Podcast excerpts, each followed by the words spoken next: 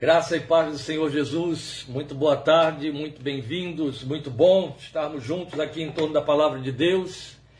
Portanto, nosso assunto hoje é adoradores, cuja leitura nós faremos a partir dos versículos 10 e 11 do Salmo 45. Eu vou ler na versão revista e atualizada de Almeida, depois eu volto para a minha versão, porque é importante que faça a leitura por conta da proposta do nosso tema nesta versão que temos diante de nós. Depois da leitura, como sempre fazemos, vamos orar ao Senhor e então posicionar o nosso tema. Lembrando que domingo que vem nós daremos, querendo Deus, seguimento ao nosso assunto e estaremos falando sobre intercessores. Então você já vai percebendo que, uma vez posicionados como seguidores, nós nos manifestamos como adoradores, aquilo para o que fomos chamados à fé em Cristo Jesus, e os desdobramentos de nossos serviços é, é, intercessores é o que veremos na próxima semana, nosso ponto de glória espiritual. Intercessores e hoje adoradores. Então, por favor, lendo comigo a sua Bíblia em Salmo 45, versículos 10 e 11, onde o texto da palavra de Deus diz: Ouve, filha, vê, dá atenção, esquece o teu povo e a casa de teu pai. Então o rei cobiçará tua formosura, pois ele é o teu senhor inclina-te perante ele. Na verdade, nós escolhemos fazer a leitura, ou optamos por fazer a leitura destes salmos, destes dois textos dos salmos, na versão revista e atualizada, por conta do verbo que está aí, inclina-te perante ele. Você vai entender isso à medida que formos fazendo a nossa exposição. Mas a verdade é que não estaremos trabalhando com o Salmo 45. O Salmo 45, nestes dois versículos, faz um convite à adoração. Inevitavelmente vamos ver essa filha aqui abordada dentro de toda a simbologia que o Salmo 45 tem, como a igreja. Eu e você. E este rei, que inclusive na versão revista atualizada está com R maiúscula, ele não é outro a não ser o Rei e Senhor da nossa vida, aquele diante de quem fomos colocados como adoradores ou para adorar. Vamos, portanto, falar com Deus, uma vez lida a Sua palavra, e esperar nele que, por Sua graça, o seu Espírito nos comunique, no nos comunique o entendimento deste nosso tema e nos posicione dentro da sua proposta para a qual está chamando a nossa atenção nesta tarde. Vamos falar com Deus.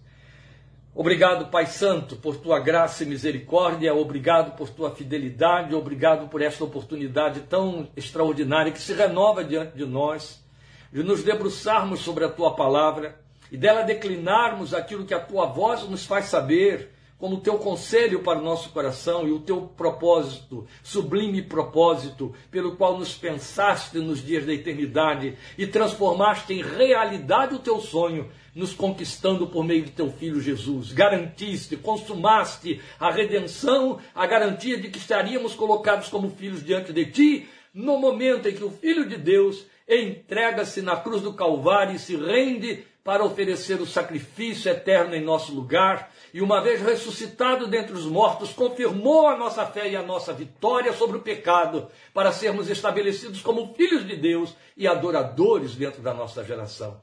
Senhor, diante dos argumentos da tua palavra, nós nos rendemos. Diante dos argumentos da tua palavra, nós queremos nos posicionar diante dos argumentos da tua palavra, nós queremos ser achados e aprovados por ti, cumprindo o propósito para o qual nos chamaste. Então, permite que os esclarecimentos da tua palavra nos levem a abrirmos mão de tudo aquilo que usamos como escapismos, como enganos, como coisas fátuas e menores do que o sublime, sublime propósito para o qual nos conquistaste em Jesus, e outro tanto, nos ajudes, à luz dos argumentos da tua palavra, a assumirmos o lugar para o qual fomos estabelecidos e conquistados. Ensina-nos e faze grande, ó Deus, a exortação da tua palavra sobre a nossa fé, de maneira que não só a alimente, quanto a conquiste para o louvor da glória do Senhor Jesus, em cujo nome oramos, rogando que a tua bênção repouse sobre nós, nós que aqui estamos, e todos os teus filhos que participam neste e deste momento de adoração e ministração da tua palavra. Nós te rogamos com gratidão, em nome para a glória de Jesus, o Senhor. Amém e amém. Meus queridos irmãos, nós lemos aí então os dois textos do Salmo 45, versículos 10 e 11. E o nosso tema é este: adoradores. Por que fomos chamados a sermos seguidores? Para ocuparmos o lugar para o qual fomos chamados. Nós fomos chamados para sermos seguidores de Jesus e dar respostas como seguidores. Seguidor não é somente aquele que haja visto o desafio da palavra de domingo passado, que ela não foi nada leve em termos de desafio, mas conscientização. O evangelho não é um espaço lúdico de brinquedo de fé. É assim que querem transformar a fé em Jesus, porque assim fica mais fácil, inclusive até para seduzir incautos, né? Oferece-se vários shows e espetáculos na fé para que as pessoas se transformem em evangélicos e a gente, através de proselitismo, consiga aumentar o número de adeptos da fé protestante, o que nada acontece e nada se torna verdadeiro no final das contas. O Evangelho é um tremendo desafio. O convite a seguir a Jesus é um posicionamento, um repaginar, um transformar do ser humano, criado à imagem e semelhança de Deus, que ele perdeu com a queda e o pecado. E de queda e pecado nós entendemos muito bem. Por mais que nos aprovemos aos nossos próprios olhos, estamos sempre fazendo isso, o pecado está aí e mostra contendentes aquilo que não queremos fazer, como Paulo diz em Romanos 7, somos e fazemos. E a verdade é que o Evangelho então não entrou para em cima dessa casca grossa de vida decaída, nos tornarmos objetos de bênçãos e cuidados divinos, como se Deus tivesse essa obrigação pelo simples fato de ser Deus. Não. O Evangelho entrou na nossa vida para nos transformar em filhos de Deus restaurados e cri, recriados, então regenerados em Cristo Jesus para realizarmos boas obras, que Ele pensou nelas antes de nos chamar à existência. E entre elas está a posição espiritual que só nós, os filhos redimidos, podemos oferecer. Então, já como ponto de partida do nosso tema, meus amados, atentem para o fato de que, uma vez seguidores, somos chamados a ocupar um lugar que só cabe aos seguidores e esses humanos seres humanos redimidos pelo sangue de Jesus, restaurados à imagem de Deus pelo sangue de Jesus. Lugar de adoradores, lugar de intercessores, lugar de cooperadores de Deus, obreiros da sua seara, e por aí vai. Privilégio muito grande, mas é evidente que a partir do momento em que falamos sobre seguidores, agora falaremos em adoradores, e querendo Deus, falaremos sobre intercessores, estamos falando de serviço de liturgia de oferecer em lugar de receber. Só que vamos aprender hoje a glória que existe em cada um desses lugares, a começar pelo fato de sermos adoradores. Antes de abordar os pontos necessários desse tema, eu quero que você raciocine aqui comigo. Por que, Deus requer adoração? É evidente que o ser humano, em todas as épocas em todos os lugares, ele tem uma tendência a se voltar para um ser superior a ele e o idealiza. Foi isso que o Evangelho interceptou e impediu. Deus se revelou a si mesmo. Mas idealiza. Ao idealizar, ele entende que ele agrada ao ser a quem adora, que exige dele ser agradado, bajulado, paparicado.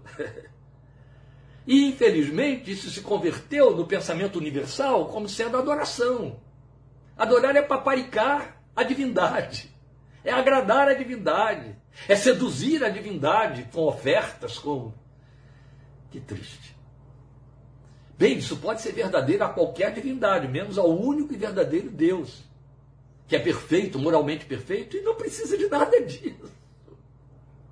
Foi ele quem disse através de salmista: Eu não preciso de teus sacrifícios, de teus bodes, de tuas ovelhas, de tuas oferendas. Meu é o mundo e tudo que nele há. Eu não preciso que me deem nada, tudo é meu. Foi eu que criei. Oh, meus queridos, então, por que Deus vai requerer adoração? Bem, não é no nível em que as divindades requerem, ou pelo menos os, os idealizadores delas inventaram. Deus não precisa de bajulação e nem ser paparicado. Ele nos coloca como adoradores a nosso favor. Quando você se posiciona como adorador de Deus, você está usufruindo coisas que só no lugar de um adorador você pode usufruir. Foi pensando em mim, pensando em você. E Deus nos chamou para sermos adoradores. Vamos aprender isso aqui. Adorar é o verbo que chegou para nós traduzindo latreia do grego. Latreia, outra, por sua vez, é, colocado junto de um outro prefixo ou de um prefixo, nos sugere a ideia de que diante de um ídolo é idolatria, sugere latria. Latria é derivado de latreia. Latria é sinônimo de adorar.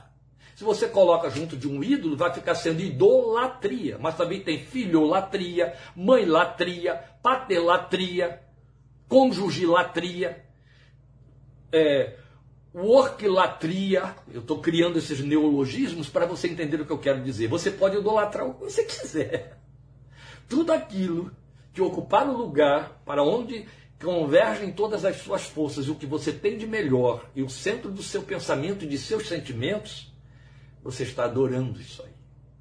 Você está convergindo suas energias psíquicas e espirituais em direção a alguma coisa, em detrimento de todas as outras, ou prioritariamente você está adorando isso aí. Isso é latria. E então, diante de latria, se essas forças se convergirem de, de um ídolo, idolatria. Do trabalho, orquilatria. De uma mãe, matelatria. De um pai, patelatria. De um filho, filholatria. O que você quiser colocar aí, vale. Adorar é a palavra que latria traduz para nós. Ou latreia.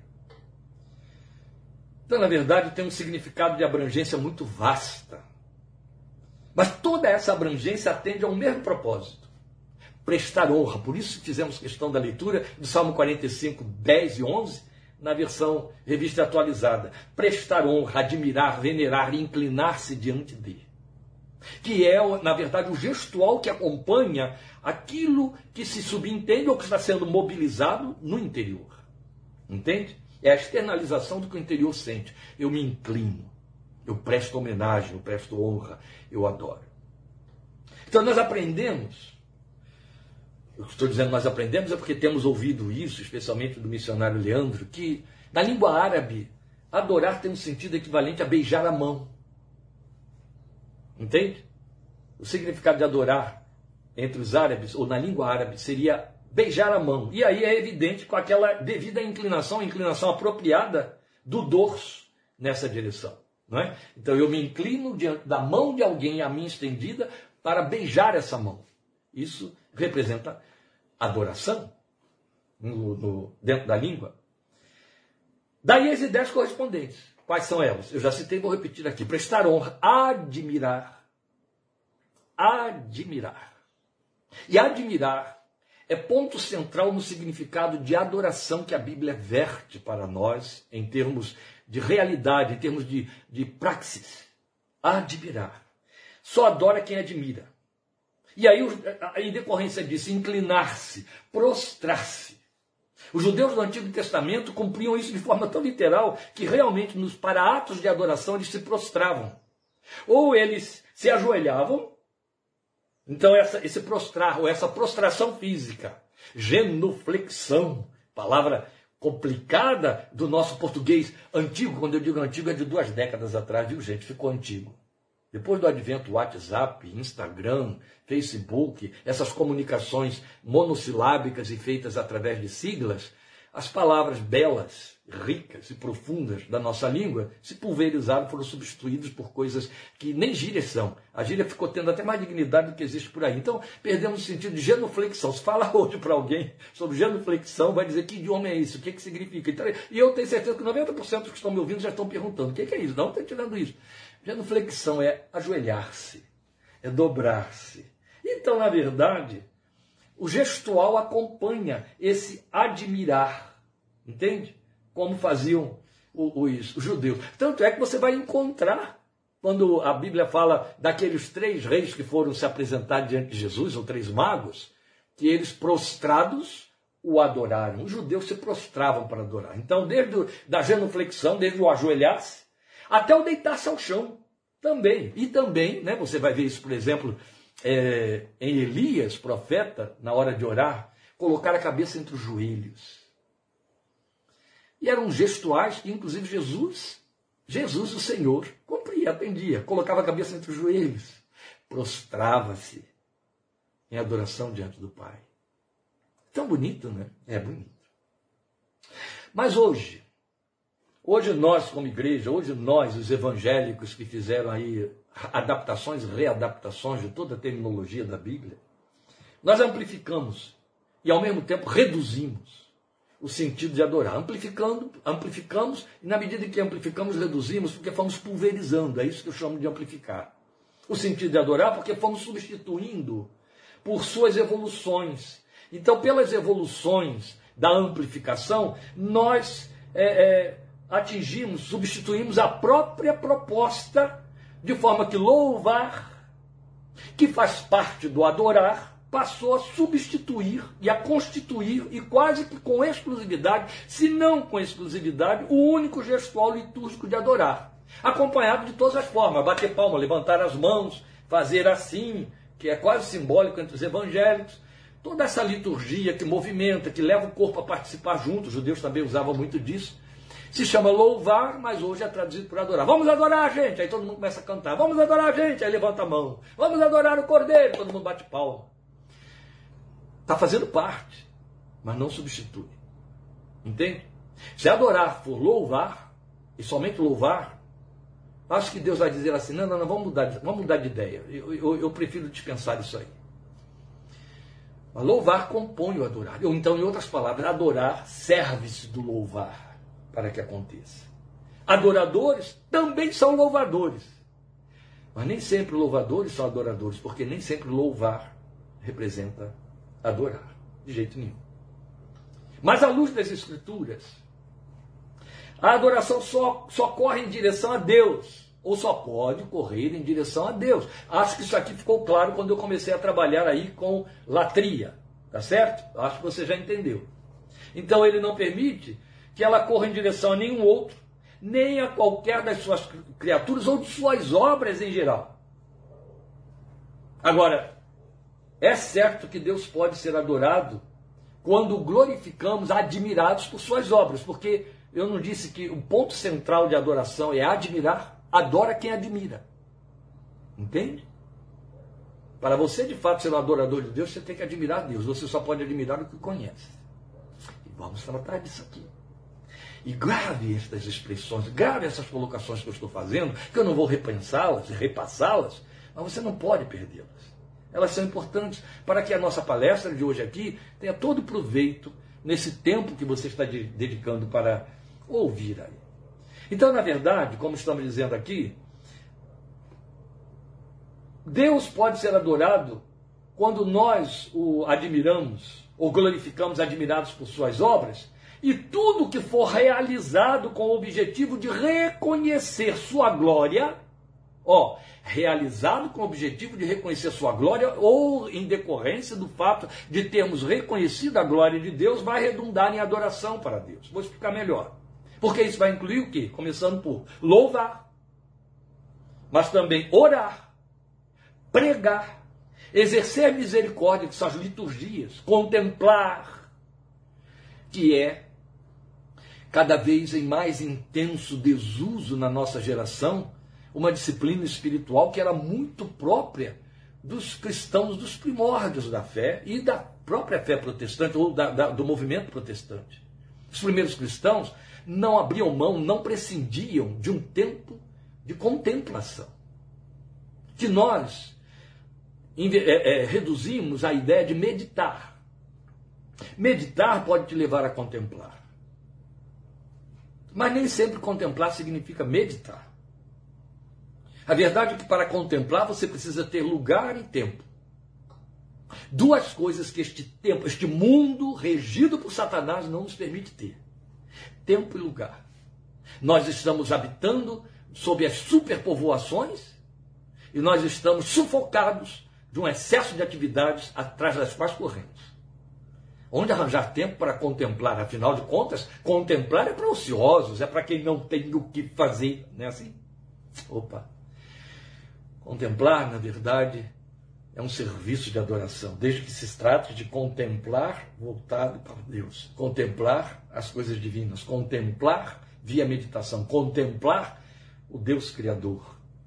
E também servir, prestar culto, onde talvez nem aconteça o louvor, e por aí em diante. Tudo isso, se é feito em função da glória de Deus, seja por conta de glorificá-lo, ou seja por conta de estar glorificando, significa adorar. Entende? Então isso é muito importante. Agora, no tocante à adoração propriamente dita, é importante nós estarmos conscientes de que Jesus a definiu categoricamente. Estes são os pontos centrais que vamos abordar agora na nossa palestra de hoje. Jesus definiu de forma categórica a adoração. Foi ele quem definiu, o autor e consumador da nossa fé. Aquele que veio nos preparar, potencializar para sermos adoradores, preparar adoradores para o Pai. Jesus veio fazer isso com a sua obra e o seu sacrifício. Então, num primeiro momento, quando ele repreende Satanás, que está ali procurando tentá-lo, você tem o registro disso em Mateus capítulo 4, versículo 10, que Satanás faz a ousada e absurda e ridícula proposta de que o Filho de Deus se prostre e o adore e diz para ele: tudo isso, mostrando as glórias do mundo, tudo isso te darei, se prostrado me adorares. O Senhor Jesus, citando Deuteronômio 6,13, diz para ele: Adore o Senhor, o seu Deus, e só a Ele preste culto. Isso aí em Deuteronômio 6,13 estaria assim: temam o Senhor, o seu Deus, e só a Ele prestem culto. Ele diz para Satanás: Para trás de mim, Satanás, arreda-te. Somente ao Senhor teu Deus adorarás, e só a Ele prestarás culto. O que Jesus está dizendo é: Eu só tenho compromisso de adorar um, de todos nós, e é o Senhor nosso Deus só a Ele prestamos culto. Queridos irmãos, vocês sabem muito bem que nós não prestamos culto só ao nosso Deus.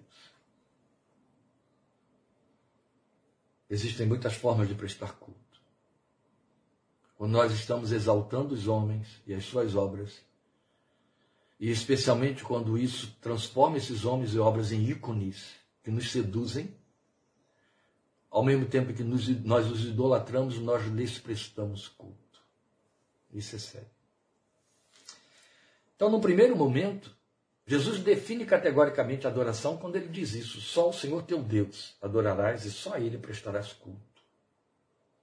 E num segundo momento, que é clássico, é o estabelecimento de uma doutrina na fé cristã central, em João 4, especialmente a partir dos versículos 22, Naquele diálogo dele com a mulher samaritana, ele estabelece um ponto doutrinário de fundamental importância, do qual emerge todo, e tem que emergir todo o conceito e ideia que podemos ter do significado de adoração e de nosso lugar como adoradores. Então, até você poderia dizer para mim, meu pastor, então por que você não pegou como texto de abertura João 4, de 22 a 24, em vez de ir para Salmo 45, 10 e 11, porque eu queria que no Salmo 45, 10 e 11, você entendesse que há uma ordem dada à igreja. O teu rei está diante de você. E ele quer que você se incline diante dele. E que o sirva em todos os seus caminhos. Isso fundamenta muito o significado de adoração. Pois bem, vamos observar então o que Jesus disse para a mulher samaritana, conforme João registrou para nós, capítulo 4 do seu Evangelho, versículos 23 e 24. Começando aí da segunda metade do versículo 23. Os verdadeiros adoradores adorarão o Pai em espírito e em verdade.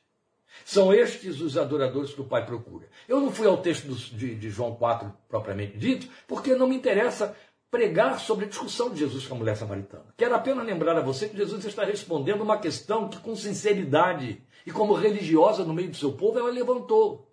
Ela chega para ele e diz: Nossos pais dizem que é aqui no Monte Gerizim que Deus tem que ser adorado, e vocês judeus dizem que é lá em Jerusalém.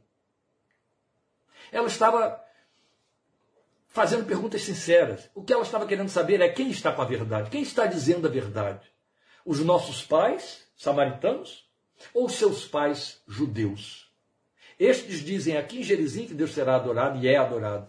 E os de vocês dizem é ali em Jerusalém, no templo, que Deus deve ser adorado. Aí Jesus lhe dá a magna resposta que define todas as coisas. Mulher, a hora vem, já chegou, em que, aí entra o que nós citamos, os verdadeiros adoradores adorarão o Pai em espírito e em verdade. Graças a Deus. Você já pensou que se Deus só, Deus só pudesse ser adorado em templos e em lugares, em locais, quando não houvesse lugar, nem templo, Deus não seria adorado, não é? Pois não se espante. Infelizmente, há muita gente que pensa que somente em templos que Deus pode ser adorado. E só o adoram quando vão ao templo, ou pelo menos acham que estão adorando quando vão lá. Mas Jesus continua e diz para ela: Deus é espírito. Ele falou, Pai, volta para Deus. Deus é espírito. E é necessário que os seus adoradores o adorem em espírito e em verdade. Então ele diz duas coisas aqui fundamentalmente importantes. O Pai, então na qualidade de Pai, busca adoradores que o adorem em espírito e em verdade. Deus tem de ser necessariamente adorado, é o que ele está dizendo aqui. É necessário que Deus, que é espírito, seja adorado em espírito e em verdade. Estas argumentações são muito lógicas e muito sábias. Se Deus é espírito, ele tem que ser adorado em espírito. Se ele não for adorado em espírito, seria idolatria. Ou seja, como Deus é espírito, ele é invisível. Então ele tem que ser adorado de forma invisível, no invisível. Aquilo que você adora com visibilidade é idolatrar. Não é adorar. Então aqui está a fundamentação da validade da adoração e também da sua possibilidade e da sua viabilidade. Logo aí está a diferença, acabei de citar e quero reforçar, entre idolatrar e adorar. Porque idolatrar é adorar ou prestar reverência ao que está diante dos olhos, ao que é visível. E adorar é feito ao Deus invisível, que é espírito. Como diz Tiago, ele é invisível. E, e Moisés creu e obedeceu pela fé ao que é invisível, vendo o que é invisível. Olha que lindo! A fé vê o que é invisível. E aí, a palavra de Deus vai mostrar para nós que não se pode dar visibilidade à adoração, colocar algo visível para adoração, porque senão isso vira idolatria. Então ela é feita ao Deus invisível, que é Espírito. Daí ele nos ter dado o mandamento que nos proíbe de nos ajoelharmos diante de qualquer representatividade celestial, dando-lhe visibilidade. É o mandamento que abre o decálogo de Moisés. Você sabe disso. Agora, antes, nós precisamos lembrar algo incomum e relevante. Em João 4, 22, Jesus diz à mulher samaritana que ela e o seu povo adoravam sem conhecer o objeto de sua adoração.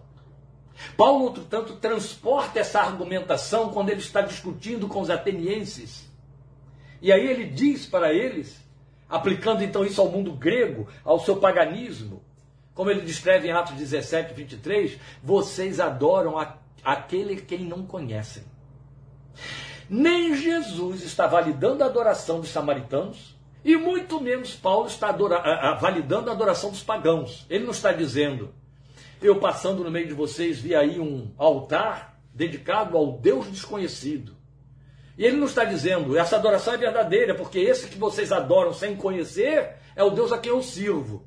Ele já colocou Deus ali naquele Deus desconhecido. Mas ele não está dizendo, vocês estão fazendo uma adoração ainda que não saibam a quem. Vocês estão, a mulher samaritana, vocês samaritanos estão adorando, ainda que no lugar errado. Jesus não estava preocupado com o lugar, o que ele está dizendo é: vocês adoram o que não sabem, logo não adoram. É o que Paulo está dizendo aos atenienses. Adoram a quem não conhecem, logo não adoram. Porque se a premissa é adorar em espírito e em verdade, onde está a verdade? Em adorar a quem não se conhece. Se nós adoramos aquele que é a verdade, precisa explicar uma equação tão simples, que está elaborada aí, por Jesus e por Paulo. Paulo, por causa do que Jesus elaborou. Então, porque adoravam sem conhecer, por mais sincera fosse a forma, ela perdia em essência. Porque ela não era feita nem em espírito e nem em verdade. Então ela era o quê? Não passava de um mimetismo somente, uma, um arremedo do que é adorar. Só isso.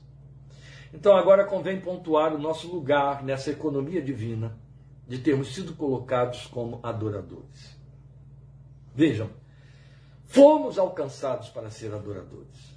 Isso é indiscutível.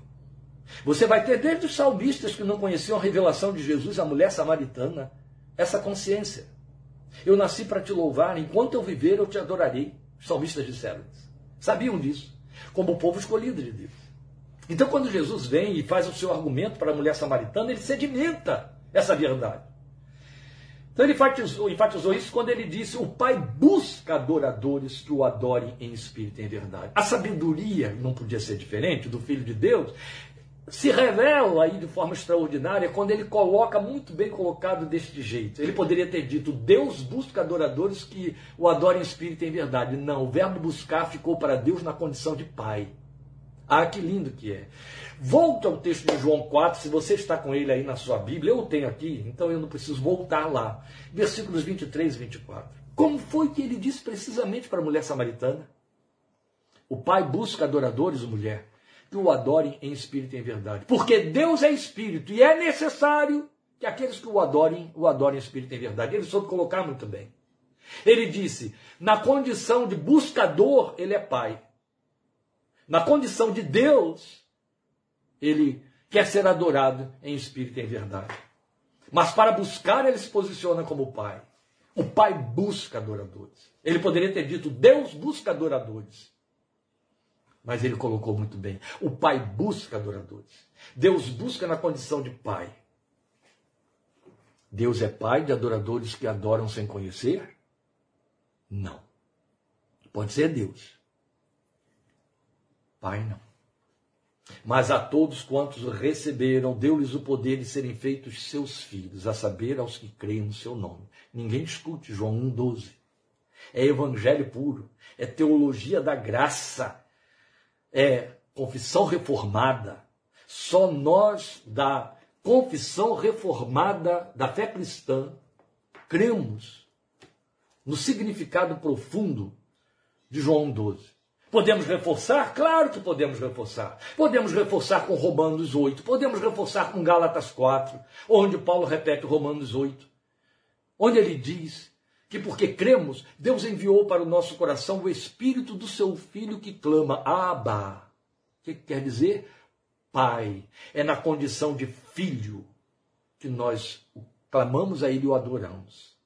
Ele só busca adoradores como pai, porque só filhos podem adorá-lo. Eu poderia parar aqui. Mas nós temos mais compromissos com esse tema. Então eu tenho que ir adiante. Mas eu creio que você já entendeu muito bem o que posicionamos aqui fomos alcançados para ser adoradores. Por isso fomos transformados em filhos, porque só filhos podem adorar. Isso é vasto. Eu não tenho tempo para tornar, tentar explicar o que é vasto, mas minimamente vou passar por aí em nome de Jesus, para que você então tenha subsídios de esclarecimentos sobre questões que podem se levantar aí na sua mente. Veja, pela mesma via também ao afirmar, Jesus ao afirmar que Deus deve ser adorado em espírito e em verdade, ele está deixando claro que ele pode ser adorado em espírito e em verdade, mas quando ele busca, ele está se dirigindo aos filhos. Porque ele sabe que a adoração que tem conhecimento causa, que conhece o objeto adorado, só pode ser dada por filhos.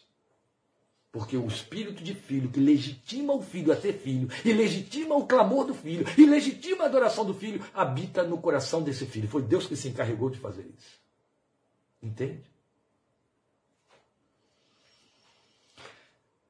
Embora, ai pastor, mas essa, é, é, esse exemplo aí explicou? Se esforce que você vai me ajudar a entender. Embora todos nós saibamos que Ninguém tem outro idioma, a não ser, outro idioma como legitimidade, a não ser o que se chama de língua materna, que é a língua que você aprende pelas simbologias que a mãe faz para o neonato, aquele que ela embala, ou uma cuidadora que substituiu essa mãe. E esta língua, segundo a ciência da neurologia, é, ela, ela ocupa um lugar no cérebro que nem quantos sejam os idiomas que você venha a aprender, vai ocupar mais. Qualquer outra língua que você aprenda depois que você tem instalada a língua materna, vai ocupar lugares adjacentes no cérebro que não são esse lugar central onde está a língua materna. Ele, ele tem um lugar exclusivo. A verdade é que ninguém aprende língua materna como a língua que não é da mãe. O que, que eu quero dizer?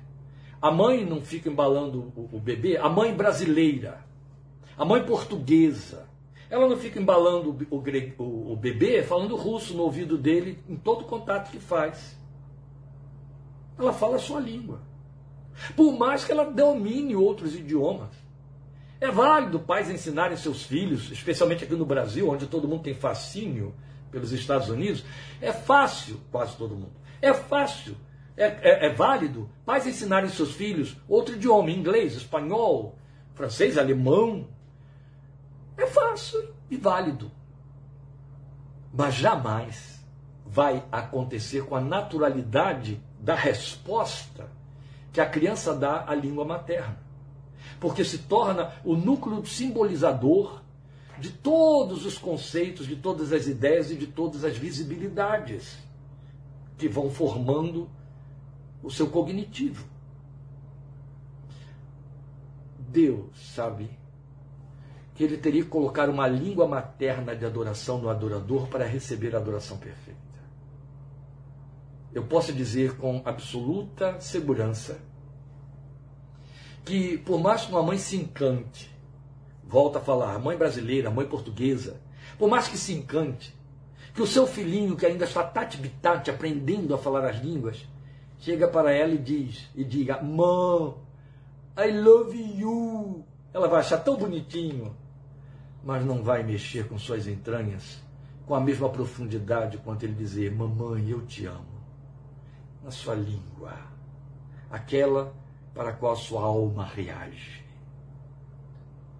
sem que ela tenha de exercitar o racional. Todo idioma você tem que exercitar o racional. Entende? Deus se assegurou de ter adoradores verdadeiros, botando a língua materna dentro deles, ou seja, o espírito que está lá dentro volta-se para o pai e diz: Abba. Sabe? É muito diferente de eu ouvir uma filha chegar e dizer: Dad, I love you.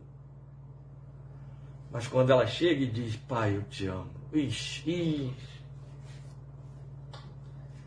Então você pode dizer 50 mil coisas diferentes para Deus. O Espírito que está aí dentro está chegando para ele dizendo: Abba, papai. Ele quer ouvir o perfeito louvor. Ele quer ouvir o perfeito louvor. Aleluia. Pois bem, em desdobramentos, o que emerge daí? Emergem duas questões que é com que vamos então engrossar aqui a nossa meditação. Quem pode adorá-lo de fato? Já está respondido. Mas eu vou reforçar com argumentos bíblicos. Quem pode adorá-lo de fato? É a primeira questão. E a segunda questão é como ele deve ser adorado? Também já está respondido. Mas nós vamos explorar isso aí. Então veja, um Deus que criou seres celestiais excelentes. Eles têm até hierarquias. Anjo, arcanjo, potestades, principados, ou que títulos maravilhosos, que convertidos para as nossas, as simbologias de nossos idiomas, têm grandeza, têm excelência, fala de excelência. Deus os criou. Aqueles que atribuem a profecia de Isaías capítulo 12, 14, Ezequiel também, uma profecia que se refere a Satanás no, no ato da queda ou antes da queda, entende que o texto se dirigindo a ele profeticamente estaria dizendo que ele foi colocado como sinete da perfeição. Era um arcanjo. Arcanjo guardião. Seres criados com excelência e celestiais, como os anjos. Esse Deus que os criou busca adoradores humanos?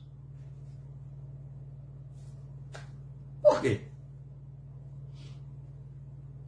Por que ele vai buscar adoradores humanos se ele tem seres perfeitos que podem lhe dar a adoração perfeita? Será? Ora, Paulo ensina que de fato nós fomos alcançados por ele em Cristo para adorá-lo.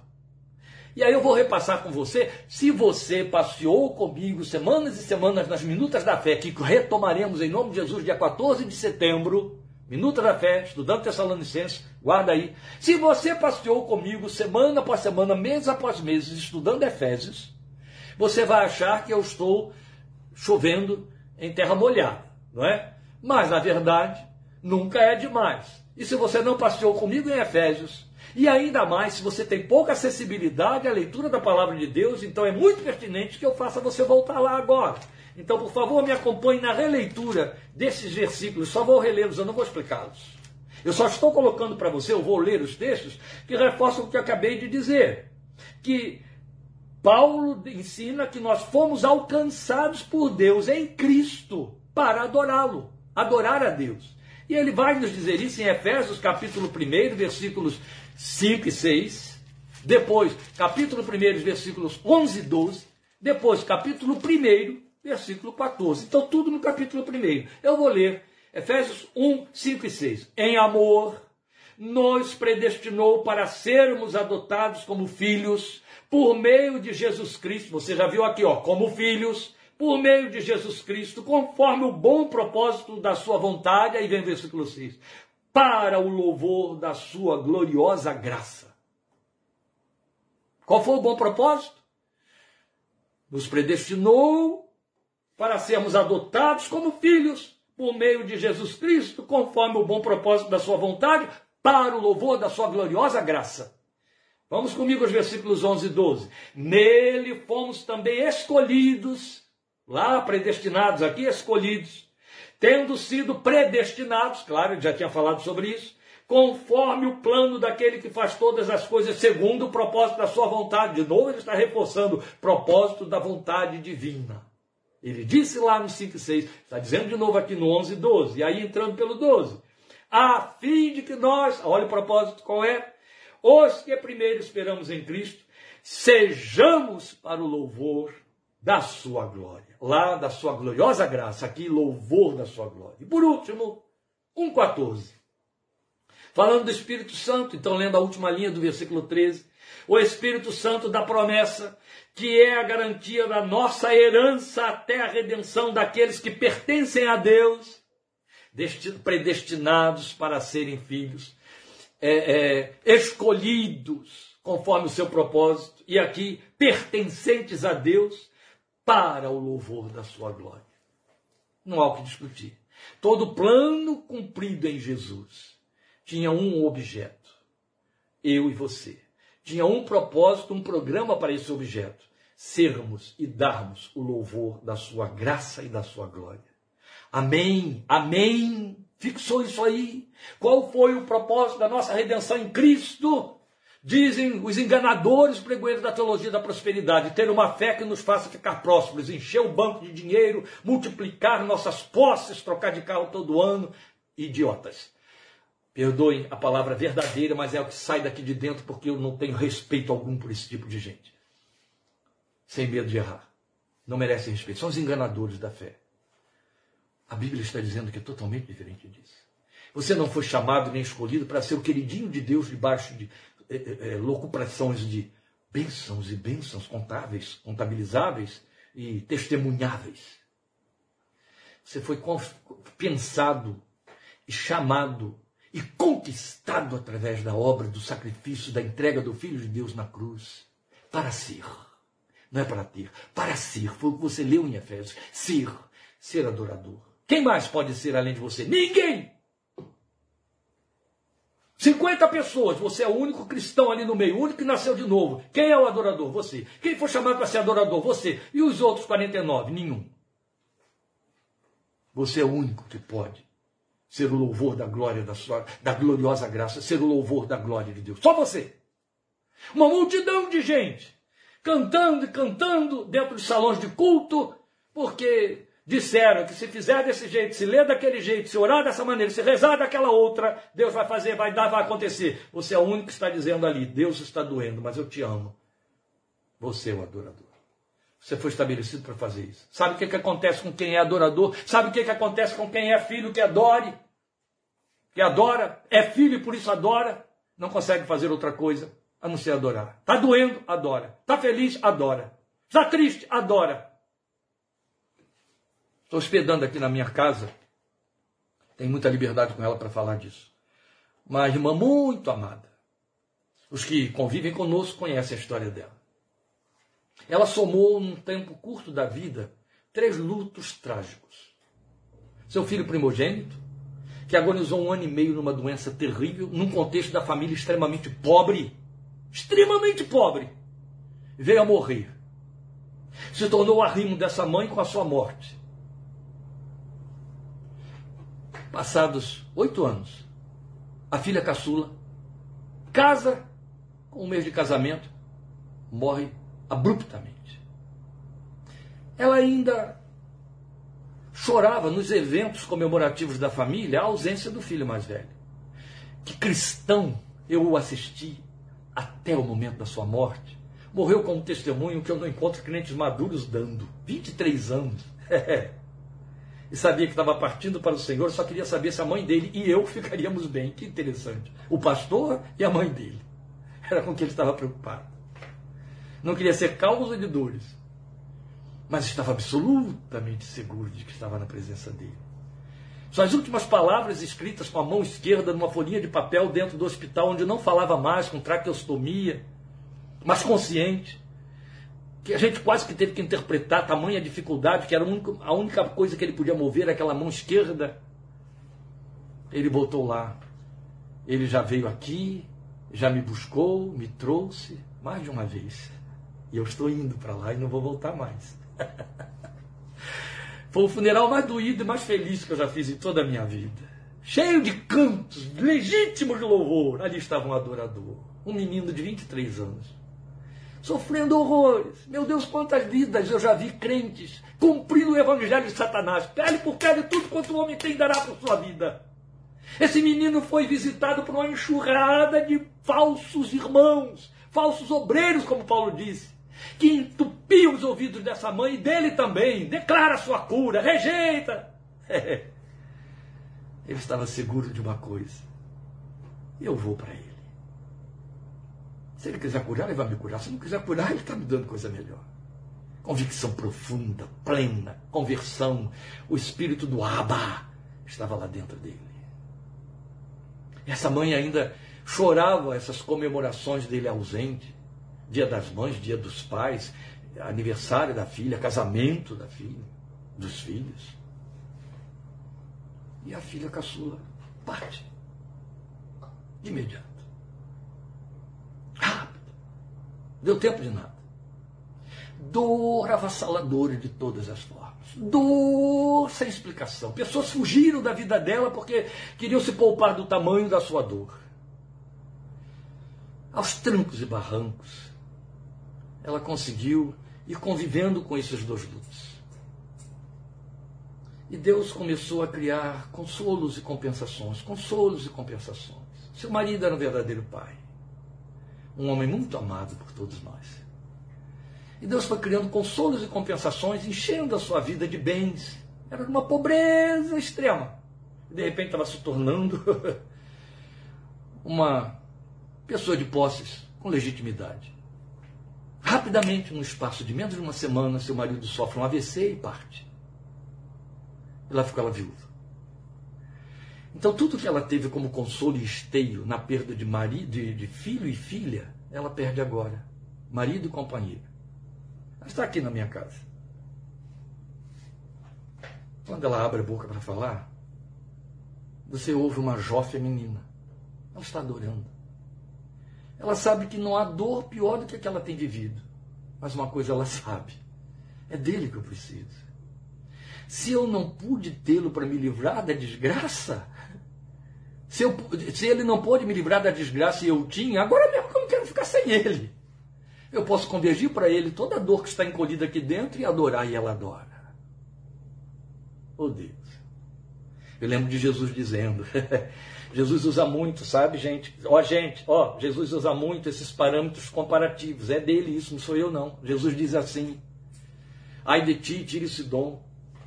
Se os homens, ai de ti, é, é, Cafarnaum, se os homens de Tiro e Sidom se levantassem nesta geração, te condenariam. Porque há muito eles teriam se arrependido no pó e na cinza se tivessem conhecido o que vocês conhecem e não deram a menor importância. Ai de vocês, homens dessa geração, porque se os homens da geração da rainha de Sabá tivessem conhecido quem vocês estão conhecendo, há muito teriam se prostrado para adorar e agora eles estariam aí condenando você. Eu conheço crente se queixando com Deus porque ficou frustrado pelo seu desejinho de conseguir uma coisa melhor a nível do seu carro e coisa parecida. Desculpe a expressão aqui de deboche, mas eu acho que cabe. Imagine se o senhor chegar diante deles e dissesse: Eu tenho aqui minha filha, Fulana. Ela me adorou quando eu tirei dela suas bases e todas as suas estruturas. Quem sou eu? Quem é você para pretender que não sejamos, e há muita honra nisso, objetos de disputa espiritual, como foi Jó? Como está sendo essa querida irmã, essa mulher que está aqui dentro da minha casa, a poucos metros daqui do lugar onde estamos falando? Disputa espiritual. E lá para toda uma assembleia de anjos para ouvir o que Satanás e todas as suas hostes estão esperando, mas que não vem. No saí do ventre da minha mãe, disse Jó, nu voltarei para lá. O Senhor o deu, o Senhor o tomou, bendito seja o nome do Senhor. Mulher louca, ele disse para sua esposa, receberíamos somente o bem da mão de Deus e não também o mal. E Satanás saiu envergonhado por toda a eternidade. Eu acredito que, de novo, uma assembleia inteira parou de anjos e de homens, homens da igreja, para ver se essa mulher jogaria chuteiras da fé. Se ela diria, prefiro outro Deus, esse não me serviu para nada, só acertou a minha cabeça. Se ela daria uma de Mara, de Noemi, que disse, ele resolveu me ferir. Eu saí daqui agradável, mudem meu nome, porque ele me trouxe com amargura. Não. Sou testemunha de que dali saiu louvor e adoração plena.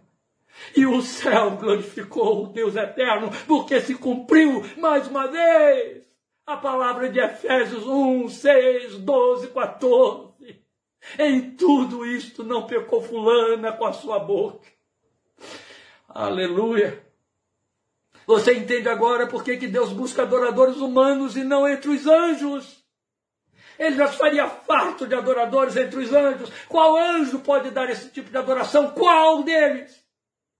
Qual deles nasceu num contexto de pecado? Qual deles tem que suar para comer o seu pão? Qual deles tem que derramar lágrimas para sepultar alguém a quem ama? E ainda adorar. Ainda adorar.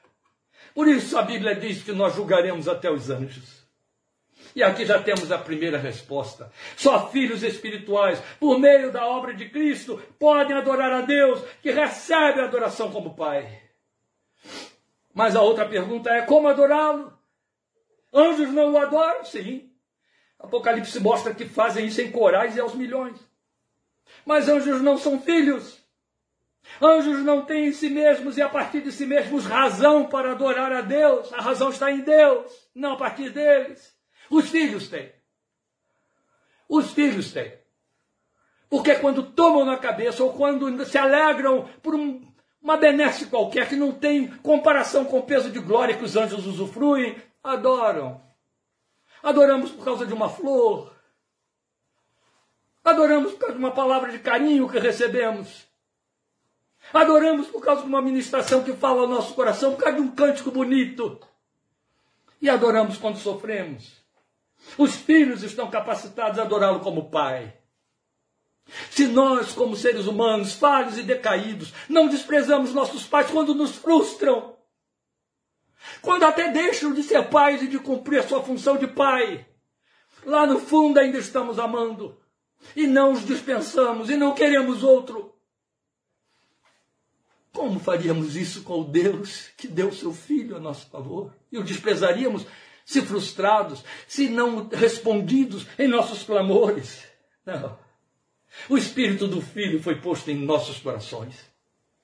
E aí podemos adorar em espírito, ao Deus que é espírito, porque a sua adoração é inspirada e conduzida pelo Espírito que em nós habita. Daí a ver Jesus dito a respeito do Espírito Santo nos crentes, está em João 16,14. Ele me glorificará. É isso que ele faz em você. Eu lembro da missionária Dorcas, pregando em Romanos capítulo 8, 22 a 26, onde Paulo fala dos gemidos, o gemido da natureza, o gemido do crente, o gemido do espírito. E quando ela chega no versículo, chegava no versículo em que ela diz, e até mesmo o espírito em nós geme com gemidos inexprimíveis. Ela dizia, por conta da nossa fraqueza e do nosso pecado, porque ele foi posto para adorar e aqui está ele dentro de nós, gemendo diante do Pai. E Jesus disse: Ele me glorificará. Só os filhos podem adorar em verdade. E assim estamos respondendo a outra pergunta, pretendo. Porque só os filhos humanos, só eles foram vencidos e lavados. Perdoe, me exaltei demais aqui. Só eles foram vencidos e lavados pela verdade que habita neles. É o que está escrito em 2 Coríntios 11, 10. Agora eu tenho que ir ler o texto, se você me acompanha aí.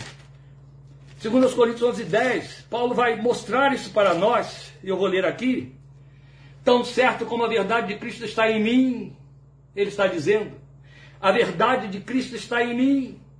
Depois você vai ter 1 de João 2,14. E 1 de João 2,14, que fala da verdade, também está reforçando o nosso argumento de que só os filhos podem adorar em verdade, porque a verdade habita neles, porque foram regenerados pela verdade.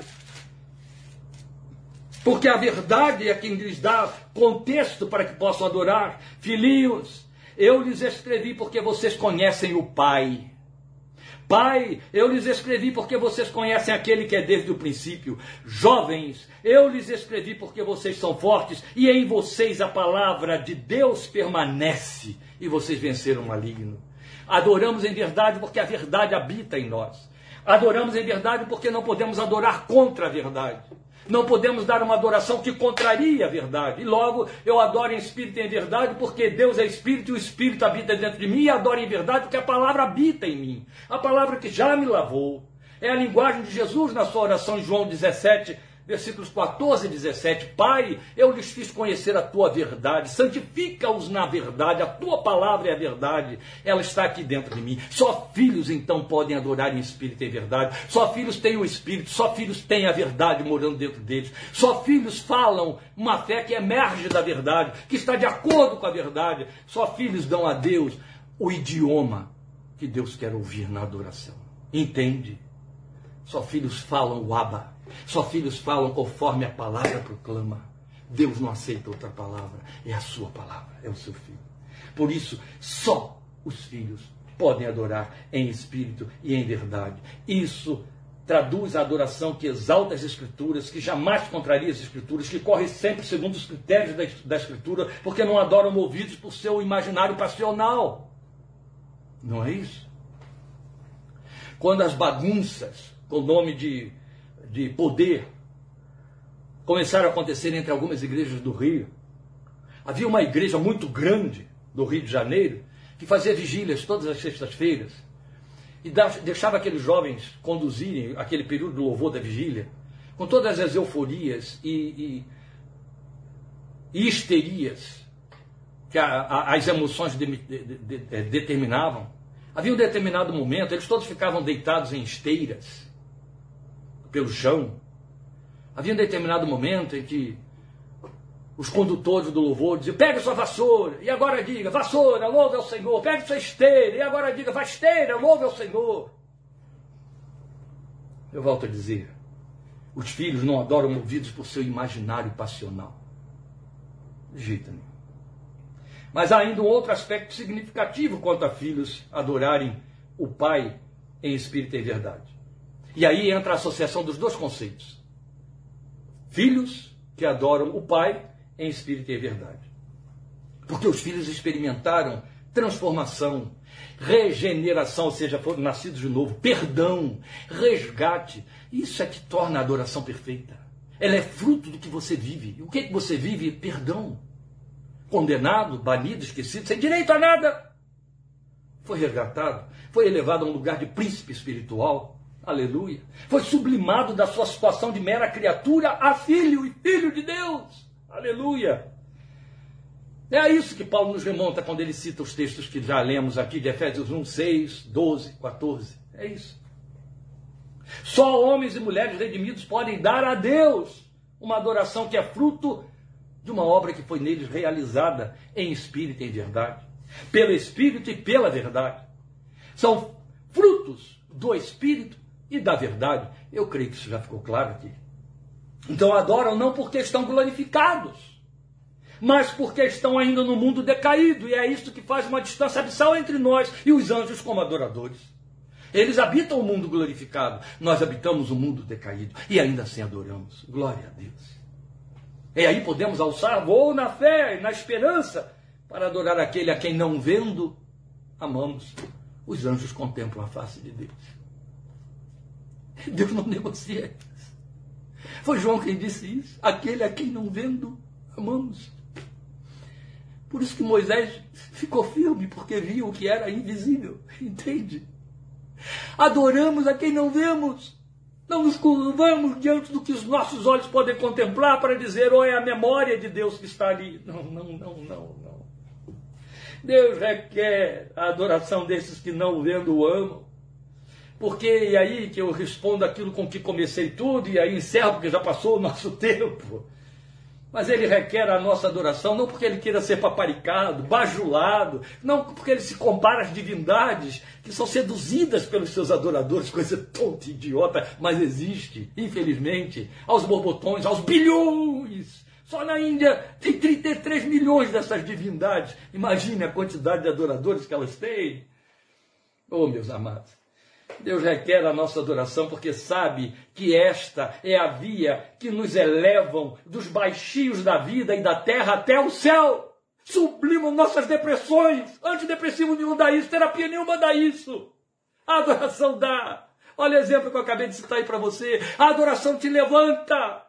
A adoração te tira do inferno, dos baixinhos, da queda do mundo, para os páramos da presença de Deus. Te eleva para o céu, faz a sua mente, seu coração se voltar para o céu. A adoração abre um sem número de funções neuronais que gratificam, que trazem ternura, que trazem consolo. Na adoração você encontra consolação, gratificação, presença e na presença de Deus a abundância de alegria, a cura, a saúde a prazer.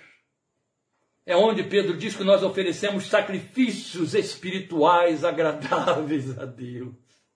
Nossa adoração é e sempre será fruto de sacrifício, sacrifício suave e agradável a Deus, sacrifício espiritual. 1 de Pedro 2,5. Por isso a adoração é em espírito e em verdade, porque ela flui de dentro da nossa vida temporal. Então ela não é barganha, ela é gratidão, ela é culto. Anjos não podem nos superar nesta missão. Fomos estabelecidos para adorar. Deus te chamou para adorar. É isso. Também adorar em espírito e em verdade tem a ver com a nossa afinidade com a eternidade. Nós o contemplamos e o admiramos porque ele é eterno. E a Bíblia diz que Deus botou o anseio pela eternidade no coração do homem. Então, quando esse homem, na condição de filho, encontra-se com o dono da eternidade, ele o admira e o adora. Aleluia. Olhe comigo. Gratidão, Pai. Gratidão por ser adorador no meio de uma geração de murmuradores, de queixosos, de lamurientos e de pedintes. Gratidão por poder me exaltar dos meus baixinhos, das minhas fraquezas, das minhas quedas e dos meus pecados e encontrar lugar na tua presença. Que o que quer que seja que saia pela minha boca é traduzido pelo teu Espírito que em mim habita e chega aos teus ouvidos dizendo: Abba, meu Pai. Oh, glória ao teu nome. Glória ao teu nome, porque foi dos escombros da minha vida de 52 anos passados que tu olhaste e disseste: Eu vou levantar daí um verdadeiro adorador para mim. Quantas vezes eu não sei, nenhum de teus filhos sabe. O Senhor deteve a agenda do céu para dizer: parem agora e vejam meu servo Kleber, veja minha serva Lucimeire, veja minha, meu servo Antônio, meu servo José, minha serva Maria. Veja, eu não tenho outro que me adore como ele ou como ela, porque a despeito de tudo que lhes está ocorrendo e do contexto no qual vivem, levantam os olhos para mim e me chamam de Pai. Oh, glória ao teu nome. Tu garantiste isso colocando o teu espírito dentro de nós. Oh, privilégio insuperável, não quero dá-la anjo nenhum. É meu e para ti. Glória ao teu nome. Oh, levanta no meio desta geração filhos, seguidores que se coloquem gratos para serem adoradores por causa do lugar para o qual nos chamaste. Nenhuma bênção, Senhor. nenhuma resposta de oração, nenhuma coisa que chamamos de graça pode superar o simples fato de sermos teus filhos e termos tua companhia, tua assistência e a garantia de que somos teus para sempre por meio de Jesus. E um dia, o quanto ansiamos por este dia, cercados de milhares em intensa alegria, como diz Hebreus capítulo 12, nós nos curvaremos diante de ti no trono, depositaremos diante de ti tudo que trouxermos, para te dizer: só a ti ao Cordeiro que está no trono. Seja a glória, a honra, o louvor, hoje para sempre. Aleluia. Te adoramos em nome de Jesus. Amém. Deus te abençoe. Obrigado por sua companhia. Estejamos juntos domingo, pensando nesse lugar de intercessores, também para o qual nos chamou. Senhor te abençoe e te fortaleça. Pela graça de Cristo Jesus. Agora eu coloco o óculos natural. Eu estava com não natural, mas era o único que eu podia usar para poder ministrar vocês, por isso muito grande, saltou aqui. E aí nos despedimos, esperando que você esteja conosco domingo que vem. E lembrando, anote na sua agenda, dia 14 de setembro, queremos, querendo Deus, 8 e meia da noite, quinta-feira, retomaremos nossos Minutas da Fé estudando primeiro aos Tessalonicenses. Já comece aí lendo primeiro aos Tessalonicenses, se familiarizando melhor com o texto para as nossas abordagens a partir do dia 14 de setembro. Amém? Deus te abençoe, te fortaleça e até o próximo domingo em nome do Senhor Jesus. Grande abraço. Amém.